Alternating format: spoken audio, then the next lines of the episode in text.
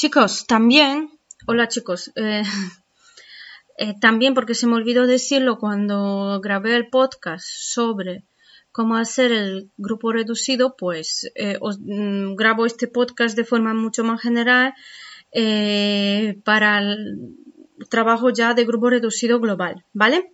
Pues en, en las lecturas que mandé a Diana, ¿vale? En esa carpeta donde tenéis el enlace, eh, está también los capítulos del libro mm, nuestro, Las claves de la publicidad, que es capítulo 6, 7,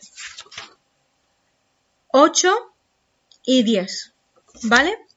Y esos capítulos 6, 7, 8 y 10 son los capítulos que podéis utilizar para desarrollar el trabajo para el grupo reducido, ¿vale? Mientras estamos aquí en docencia online.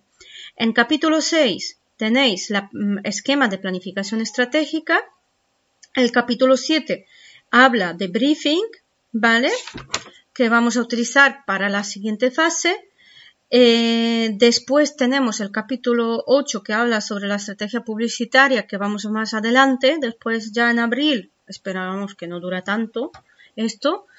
Y eh, al final el capítulo 10 sobre la realización de mensaje publicitario. Aparte de esos capítulos, eh, los voy también escaneando los capítulos de otros libros, ¿vale? Donde se habla de insight, de contrabrief, de que, mm, de estrategias publicitarias de, los objetivos y tal, ¿vale? Para que podáis desarrollar vuestro trabajo eh, con calma.